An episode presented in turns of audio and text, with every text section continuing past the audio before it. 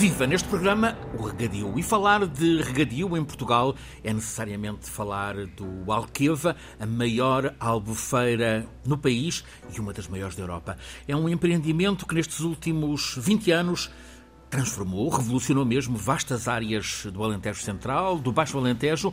O Alqueva, para além de ser uma robusta reserva estratégica de água em Portugal, está a acrescentar muito valor às exportações do setor agrícola. Por exemplo, os novos olivais, sob influência do Alqueva, contribuem para que Portugal esteja neste ano com a maior produção de sempre em azeite. Há mesmo queixas de que uh, o que falta são lagares bastantes para dar resposta à safra. No entanto, há quem questione: será que este bem de olivais altamente produtivos é ao mesmo tempo uma ameaça à biodiversidade? Uma questão para abordar daqui a pouco. Movimentos ambientalistas criticam a expansão do regadio pelo impacto ecológico. Nesta edição da Escala do Clima, 27 episódio, temos como convidado José Pedro Salema, presidente da EDIA, a empresa de desenvolvimento de infraestruturas do Balqueva. Com ele vamos daqui a pouco discutir o regadio em Portugal, valor, impactos. Primeiro, o que a atualidade imediata nos traz. Professor uh, Filipe Duarte Santos, a guerra, a guerra no leste da Europa, com a repercussão que está a ter sobre a soberania energética por parte de países. Isto reforça, professora, a, necessidade de um mundo se libertar dos combustíveis fósseis.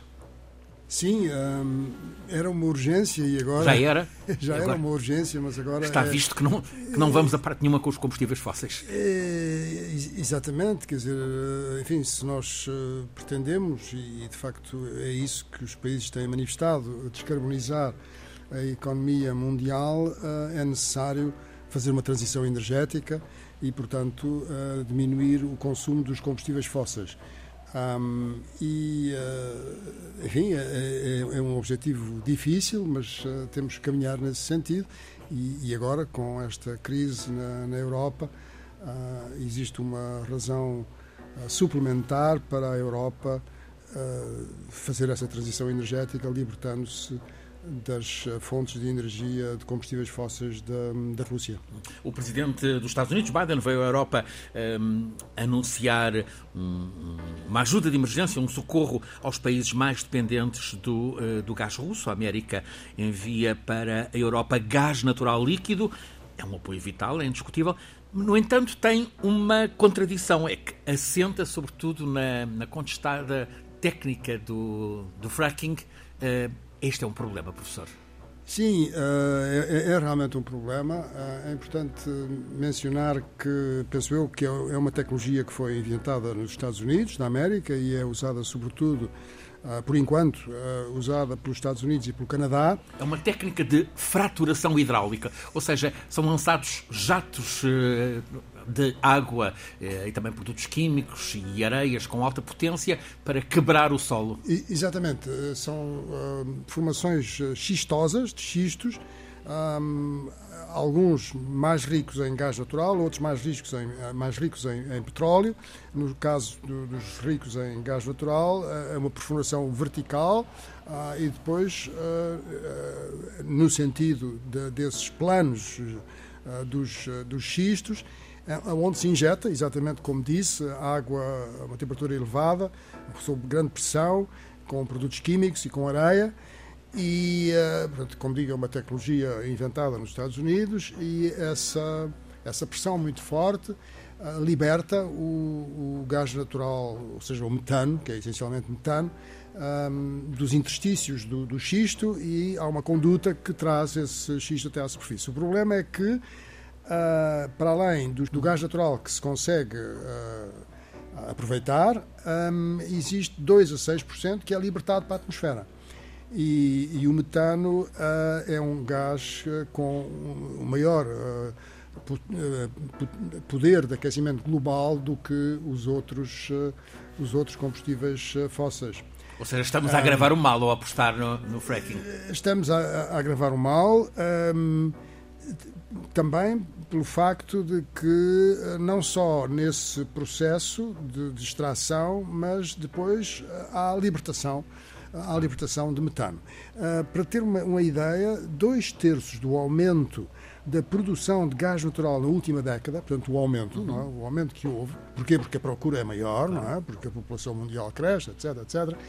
Uh, dois terços uh, provém uh, do fracking nos Estados Unidos e no Canadá. Portanto, a importância que isto tem à escala, à escala mundial. Também é importante dizer que os Estados Unidos um, tinham atingido um pico na produção de petróleo, chamado Hubert Peak, uhum. um, e depois a, a, a, sua produção desceu, mas com o, o fracking do petróleo uh, voltaram a subir e atingiram e ultrapassaram, atingiram e ultrapassaram tanto a Arábia Saudita como a Rússia. E, portanto, durante um período, em 2018, foram os maiores produtores de petróleo do mundo.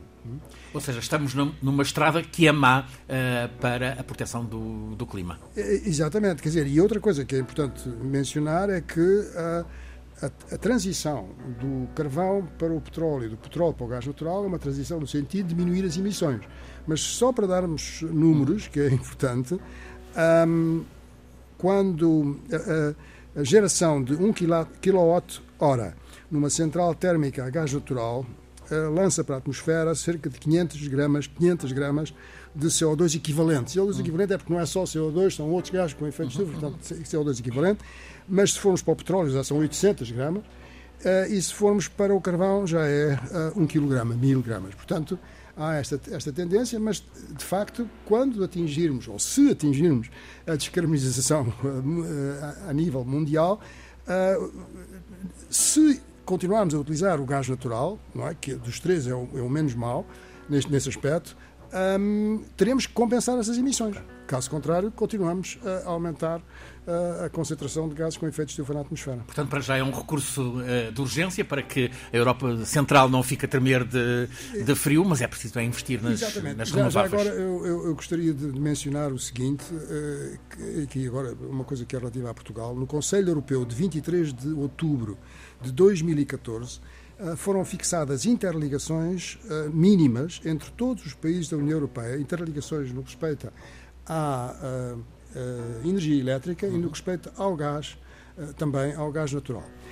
E no que respeita à energia elétrica, eram interligações mínimas entre os países da União Europeia para, para, para acomodar esta tal transição energética que, que resulta ou resultará de uma maior dar muito maior importância à, à energia sob forma de, de eletricidade, um, e era de 10% até 2020 e 15% até 2030. Uh, e isto implicava três ligações elétricas, uh, três li interligações elétricas entre a Península Ibérica e a França, uhum. ou seja, entre o resto da Europa, uh, e ainda duas interligações de gás natural. Nada disto ficou terminado eram, portanto, em 2020 10%, em 2030 15%, e nada disto está terminado. A França tem resistido.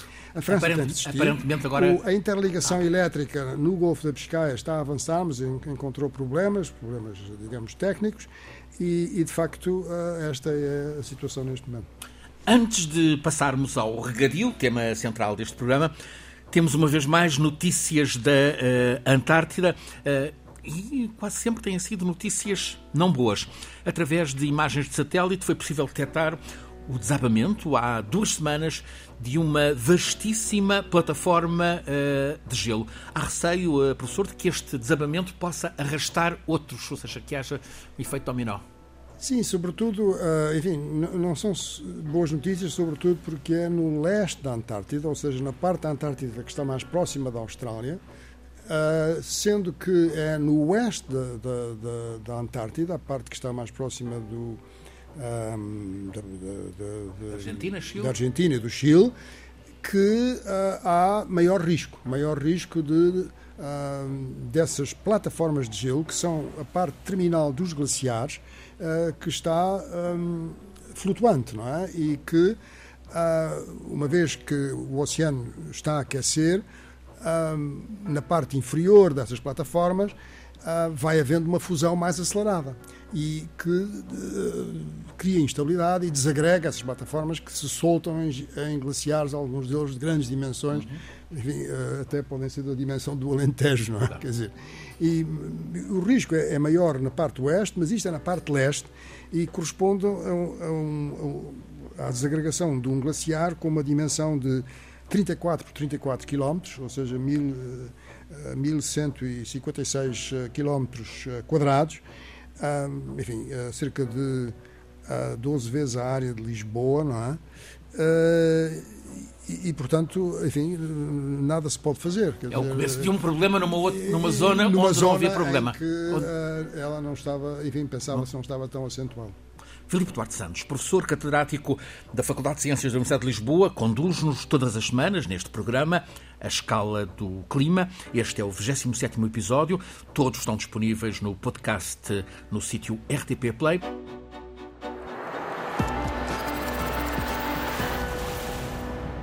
Hoje, tema central, já o disse, o regadio. E o professor traz-nos um convidado, é o presidente da EDIA, a Empresa de Desenvolvimento de Infraestruturas do Alqueva, um, José Pedro Salema. Quer apresentá-lo? Sim, tenho muito gosto e de, eh, de, de, apresentar. Eh, conheço há muitos anos e admiro muito o seu trabalho que tem feito na EDIA. Eh, é presidente do Conselho de Administração da EDIA foi fundador e gerente da Agrogestão, assim como consultor de várias empresas e associações do meio rural em Portugal e Angola. É licenciado em Engenharia Agronómica pelo Instituto Superior de Agronomia.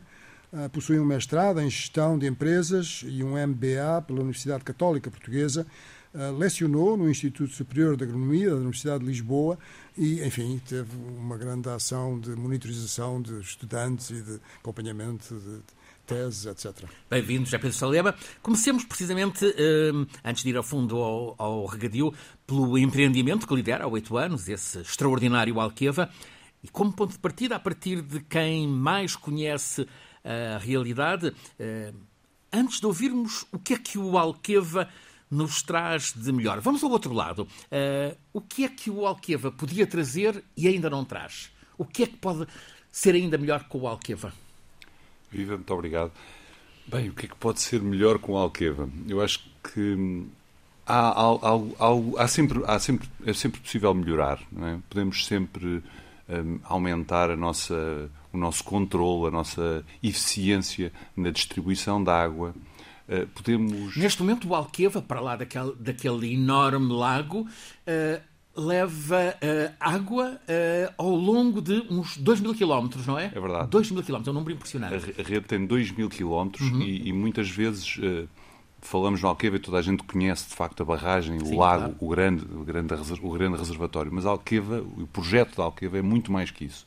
Inclui outros 69 planos de água. Uhum. 25 delas são grandes barragens, todas ligadas inclui também algumas barragens que já estão construídas há muitos anos, desde o final dos anos 60 do século passado, e que funcionavam de forma isolada, mas que hoje estão integradas na rede primária do empreendimento.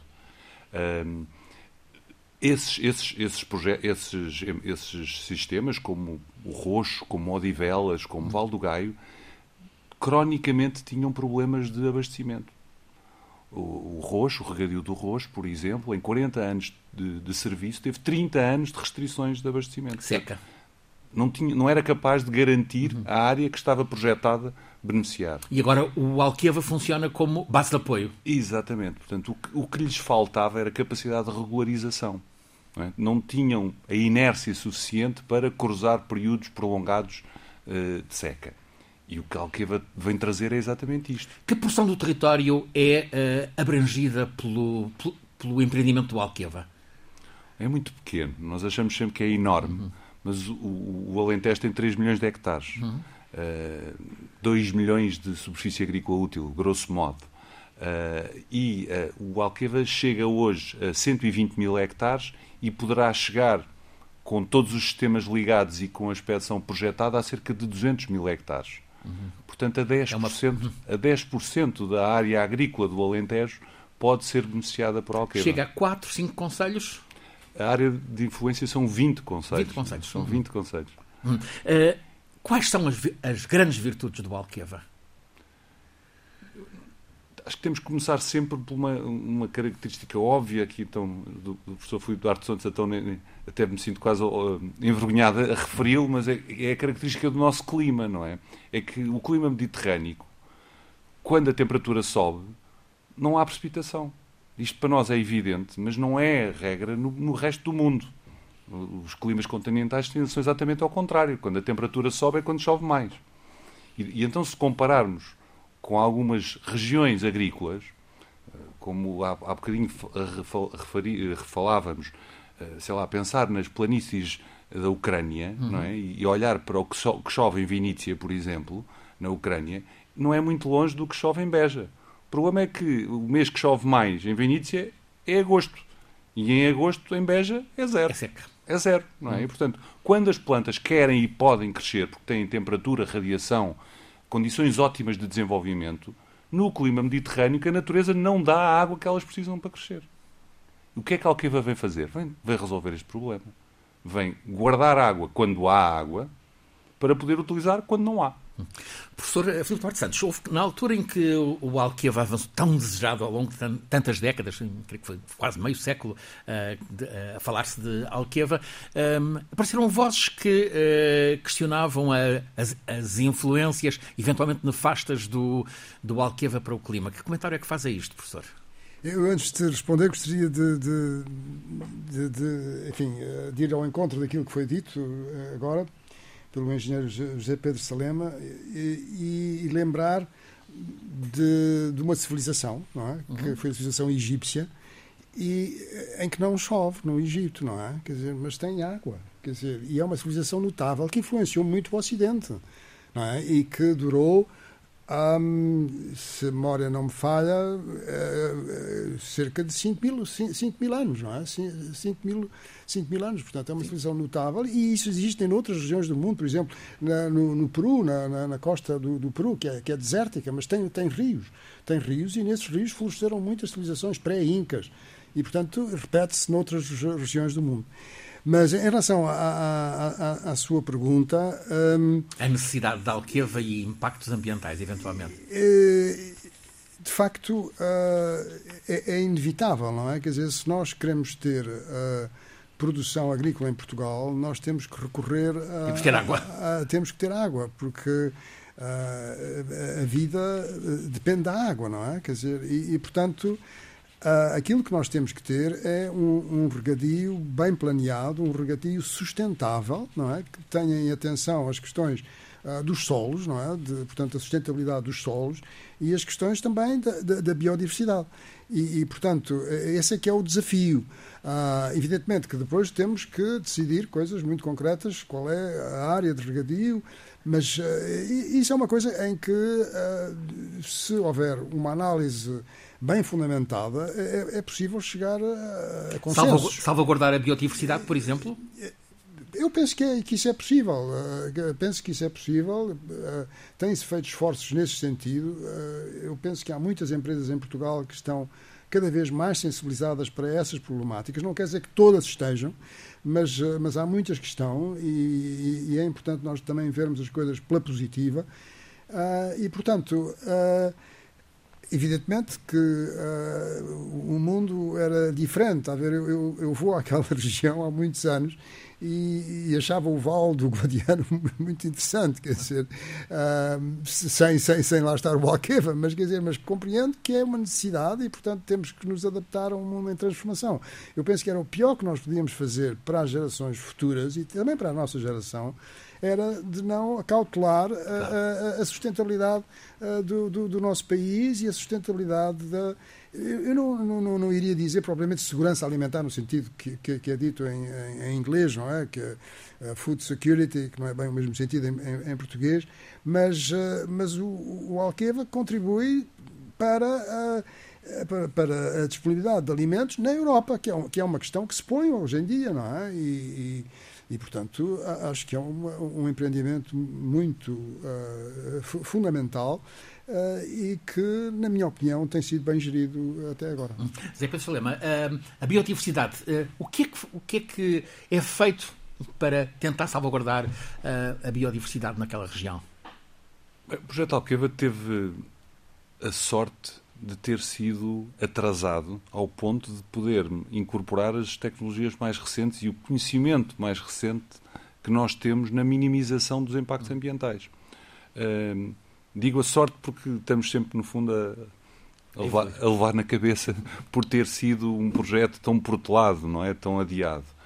mas de facto foi um dos primeiros projetos a ter um escrutínio muito grande ao nível ambiental e a encontrar medidas de compensação muito, muito significativas. É óbvio que, como o professor referia, o impacto lá, está lá sempre, não é? Quando se constrói um muro de 95 metros num rio, é óbvio que aquilo, o rio não fica natural, não é? E os peixes não conseguem fazer os seus movimentos naturais e os sedimentos não são transportados da mesma maneira. Portanto, tudo isso uh, é incontestável. Podemos minorar uh, esses efeitos muito. Um exemplo que é menos conhecido, por exemplo, uh, na barragem de Pedrógão, que no fundo o Alqueva é um escalão, são duas barragens, uma maior e uma mais pequena, para represar os volumes turbinados. E na segunda barragem há um elevador de peixes. Um elevador, literalmente, um elevador, igual ao, àqueles que nós utilizamos. Como é que funciona? O, o, o, a cabine de eleva, do elevador é uma armadilha de peixes. E os peixes são atraídos pelo caudal. Portanto, nós largamos água por dentro da cabine. Os peixes. Que dimensão at... tem essa cabine? Uh, uns 2 por 2. 2 por 2 por 2. Um elevador Portanto, normal. É um elevador, tamanho de um elevador normal. Uh, que está completamente submerso e o, o fluxo de água passa por dentro da cabine. É uma cabine toda em grade. E, e, que tem um cone em que os peixes entram e depois não conseguem sair. Portanto, típica armadilha de peixe. Uh, ele está parado, né? a maior parte do tempo está parado e o caudal está, está a passar, eles entram, são atraídos e ficam lá dentro. Uma vez por hora, esta cabine sobe 45 metros, translada 15 para o lado, 10, 20 e abre a parte de baixo e deixa os peixes sair. Isto funciona mesmo. Uhum. Porque nós, por exemplo, tivemos nas declarações de impacto ambiental, portanto, nas nossas obrigações ambientais, temos que fazer campanhas de monitorização. Uma delas é da eficácia do, do dispositivo de passagem de peixe, que é como, como, como se chama. E tivemos que abrir. Hum, alguns peixes, colocar-lhes uma etiqueta RFID dentro, portanto, uma espécie de uma via verde dentro da barriga dos peixes, para verificar. esperar uhum. que eles apanhassem os, o elevador, portanto, para garantir que efetivamente o peixe consegue entrar no elevador e depois instalar boias de detecção desses peixes a montante. Uhum. E, e, a última campanha mostrou que, por exemplo, 70% dos peixes que foram marcados foram uh, é observados, foram claro. observados a montante. Portanto, claro. funciona. Há, muita, há muitas outras medidas de compensação, por exemplo, a, a, a plantação que fizemos de, de, uma vegetação ripícola na foz do rio Ardila. É o maior bosque ripícola do país. Portanto, a, a transladação de colónias de plantas sensíveis, como o Narciso cavalaense, ou de, de, de, galerias ripícolas, como na Ribeira de Marmelar, em que se transplantaram plantas de centenas de toneladas eh, porque eram exemplares únicos e tinham que ser preservados. Eh, mas eu, eu acho que essas, essas coisas são, de facto, foram muito, muito importantes. Hoje, o que nós temos que nos concentrar mais é na agricultura. Portanto, não é tanto na, no impacto, na redução do impacto da construção, porque essa já foi acautelada, uhum. é como é que os nossos beneficiários, como é que os agricultores integram os princípios da conservação dentro das suas áreas produtivas. E isso é um bocadinho o paradigma atual, é muito mais respeitador, muito mais equilibrado do que era há umas décadas atrás. Portanto, em que nós tínhamos plantações que, de facto, numa área imensa só existia uma espécie vegetal. Hoje isso não é assim. Mesmo com culturas permanentes, o que se promove, porque sabemos que é melhor para, para a própria produção que queremos fomentar, é a biodiversidade, a, cobertura da entrelinha, portanto, garantir que há flores e relvas e ervas no chão dos pomares, isto é a regra. Há uns tempos atrás não era. Há, há duas, eh, duas plantações dominantes. Por um lado, o olival e, uh, lembrava-me há pouco o professor, o amendoal. O amendoal. O amendoal já é a segunda cultura, ocupará perto de 20 mil hectares uhum. este ano e o olival uns 70 mil hectares. As, uh, a horta, a horta é pouco, está pouco presente naquela região? É, percentualmente, claro que sim, é, é muito menos, mas de facto há algumas culturas que, ocupando apenas umas centenas de hectares, uhum. têm um peso muito relativo na produção nacional. Pensar assim, faziam-se há dois anos 750 hectares de melão em Alqueva. Pois, mas em Portugal fazem-se 1500. Portanto, é metade de todo o melão nacional era, era feito ali. O melão da Almeirinha é feito em Alqueva. Zé Pedro Salema uh, conduziu uma investigação sobre uh, a importância do, do regadio. Que pistas é que essa investigação uh, lhe deixa? Olha, um, identificámos todas as, as, intervenções, ou fomos à procura do que é preciso fazer no regadio, em duas áreas. Na, no, nos regadios existentes, e aí a, a, primeira pista é reabilitar, reabilitar, reabilitar. Portanto, há muitos regadios muito antigos em Portugal, há, há, há, muitas infraestruturas que vêm do plano hidroagrícola de 1935. Uhum.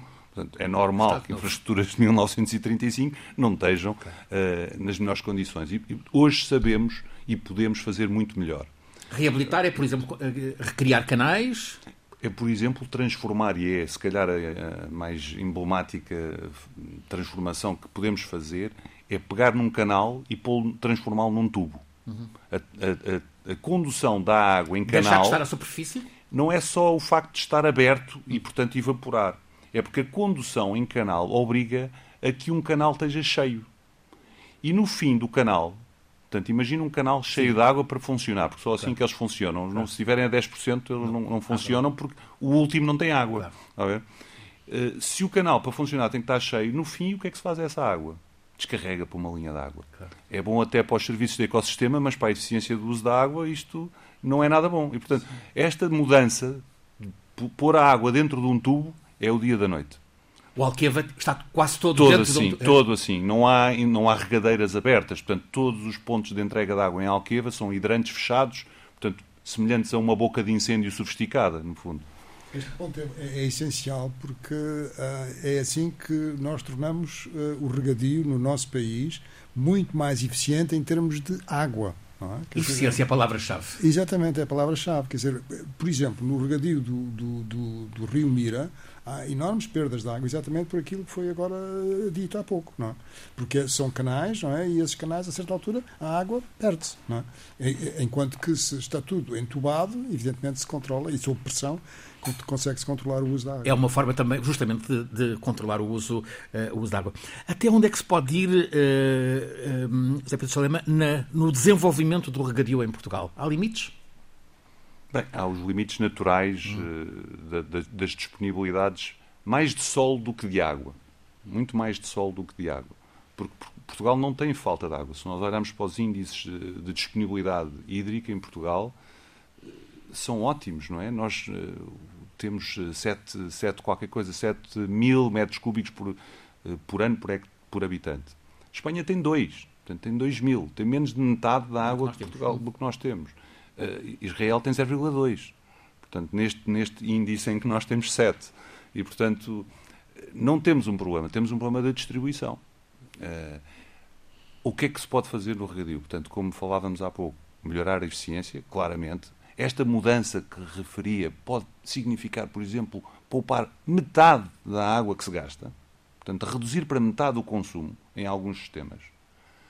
Um, mas há ainda alguns, alguns aproveitamentos, há alguns rios que podem ser aproveitados. Não há muitos, mas há alguns. Por exemplo? Uh, pensar no, no, no Tejo, no Ocreza, uh, com certeza, no Crato, uh, em girabolhos. Portanto, há algumas barragens que já estão todas estudadas há décadas, não, há, não é preciso inventar nada. É preciso concretizar algumas, melhorar a eficiência de muitos. Precisamos de mais barragens? Precisamos, eu acho que precisamos de algumas mais barragens. Não são muitas, têm que ter muitos têm que, ter, eh, têm que ser muito bem estudadas, naturalmente, para garantir que, que os benefícios superam os malefícios que vamos uh, provocar com essa construção.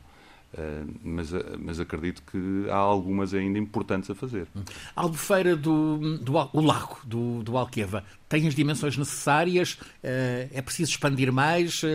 O lago em si não, pode, não, não se pode expandir facilmente. Uhum. Uh, mas já agora podemos referir que há décadas havia um movimento até que era para ele não ser tão grande. Pois. Um movimento de cota 139 que ficou pois. conhecido. hoje o que nós provamos na nossa curta história é que uh, este grande lago, só assim, com esta dimensão, é que consegue cruzar os períodos de seca que, que já vivemos. Uhum. No, nós hoje de que modo é que a seca se repercute no Alqueva? O, o nível das águas teve uma descida relevante? A, a variação de, de, caudal no, no Guadiana é de 1 para 1000. Portanto, quer dizer que há um dia que tem 5 e outros dias que tem 5 mil uhum. metros é cúbicos por segundo. Portanto, a variação é, é muito, muito grande.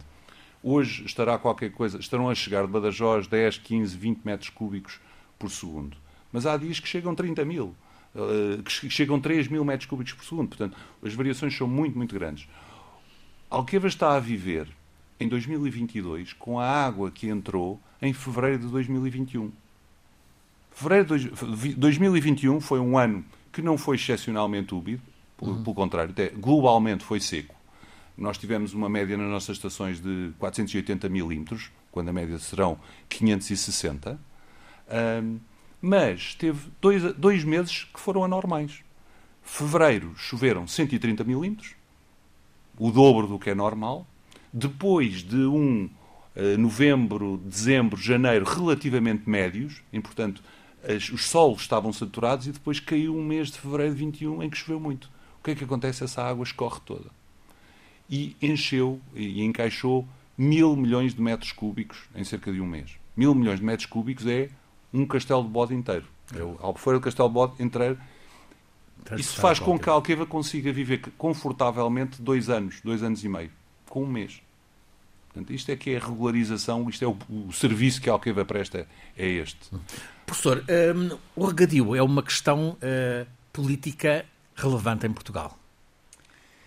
Sim, sem dúvidas que é. Ah, evidentemente que as pessoas têm diferentes opiniões e ah, isso é até salutar, penso uhum. eu. Ah, penso que é um debate que tem de ser feito, mas acho que é sobretudo um debate que deve ser feito com mais informação pelas pessoas que, enfim, têm conhecimentos sobre o assunto e que, em particular, que estão à frente, não é, de, de, das instituições que têm que lidar com estas com estes desafios, não é? Eh, como é o caso do Zé, do Zé Pedro Salema, e, portanto, tem que ser um, um, debate bem informado e, sobretudo, com base científica. Uh, e, e, portanto, esse é o desafio que temos.